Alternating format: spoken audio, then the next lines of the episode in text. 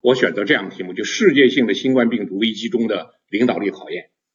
我们今天呢，呃，面临的这种形势，我觉得不管是领导到我们普通的人，从企业家到职工，都面临这样一种严重的考验。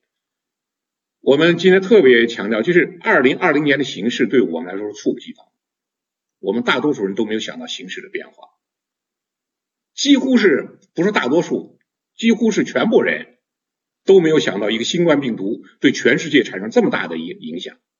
我们看，在去年以前，中美贸易战打得如火如荼，我们当时一个最大的考虑是什么呢？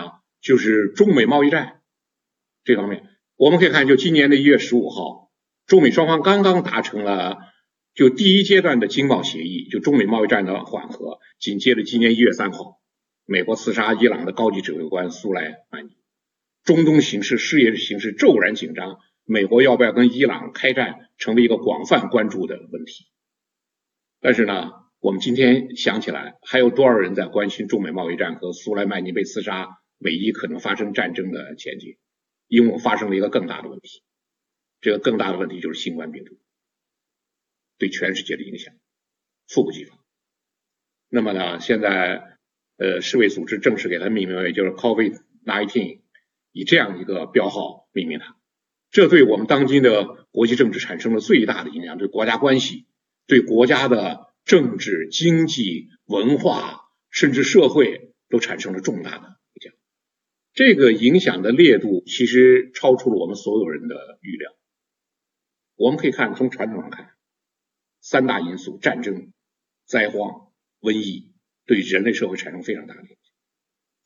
第一次世界大战，第二次世界大战死伤无数啊，就几千万人的死亡，灾荒、大饥荒也大量人死亡。我们对前两者其实都比较熟悉，我们。无形中呢，对第三者，因为人类社会发达了，医医学技术发达了，我们对瘟疫、对大规模的疾病流行呢，我们确实掉以轻心。就全世界的现象，对于战争，大家警惕性非常高；对于灾荒，大家警惕性也非常高；但对于饥荒、对于瘟疫、对于疾病的传播，大家警惕性并不是那么高。历史上不是没有先例，我们讲天花导致了玛雅文明的消失。霍乱促使罗马帝国败亡，这都是历史上的教训。我们再看到黑热病就属于改变欧洲整个发展方向。欧洲人口本来就不多，大量人三分之一的人死亡。文艺复兴在此此之后展开，资产阶级在这之后登登上舞台。我们再看斑疹伤寒，令拿破仑的第一帝国坍塌。拿破仑第一帝国远征莫斯科，四十万大军前进，到莫斯科城下只剩十万，斑疹伤寒。然后当然了，有人说莫斯科的冬天寒冷等等也是因素，但斑疹伤寒对拿破仑的远征军产生重大影响。最后远征莫斯科失败，紧接着拿破仑帝国帝国坍塌。这是我们讲历史上的教训。你看我们今天新冠病毒，它直接导致全球化进程严重倒退。同时呢，我们也能够看到多国呈现多国经济呈现大幅滑坡，因为你不管是封城也好，断航也好，然后隔离也好，它都导导致什么？人流、物流阻断，这样的多国经济大幅滑坡，世界的供应链体系遭受到重创，种族主义四处蔓延，甚至最初。西方人还怀疑这个病可能就是黄种人的，白种人没问题。那我们今天看见，全世界任何种族都跑不了，世界面临严重震荡。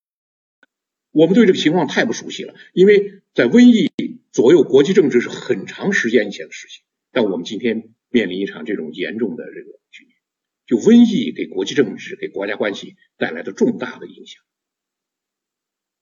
国际货币基金组织的总总裁高尔基耶娃讲，可以确定，二零二零年全球经济将出现急剧下滑，比大萧条时期更加严重。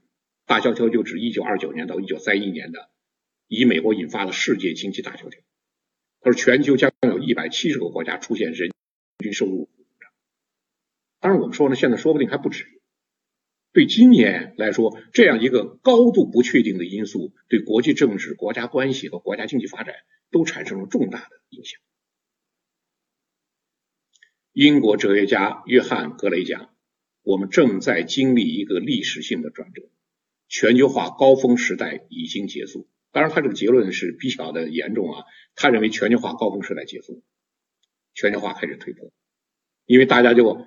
共享了全球化的很多好处，那么现在充分尝到了全球化带来的坏处。你包括疾病的广泛传传播，你包括交通的便捷、人流的人流的便便捷，这是导致疾病传播的重要因素。所以说呢，他说全球化要开始退坡。他讲流动不息曾经是往日生活的主旋律，仅此一役，这种状态正在发生改变，因为都在隔离，都在阻断，都在断航。那么呢，就产生什么呢？要制止人流，首先制止人流，那制止了人流，那其他的流动，那经济发展那受到重大的影响。所以现在国际政治中有这样一个说法，什么说法呢？把世界划分为呢，就是新冠之前，它是 before COVID nineteen 和 after COVID nineteen，就是新冠之前的世界和新冠之后的世界。就是西方的这些政治家和这个思想家们认为，新冠之前的世界和新冠之后的世界完全不一样。那新冠病毒成为什么呢？就是 COVID-19 成为什么呢？分水岭。不管是国际政治、国际经济、国家关系，是文明发展，它成为一种分水岭。那么我们今天实际上已经进入了就所谓 After COVID-19，我们已经进入了就所谓新冠之后，因为新冠在全世界蔓延以后。我们进入这样一个环境，就是新冠之后的事情。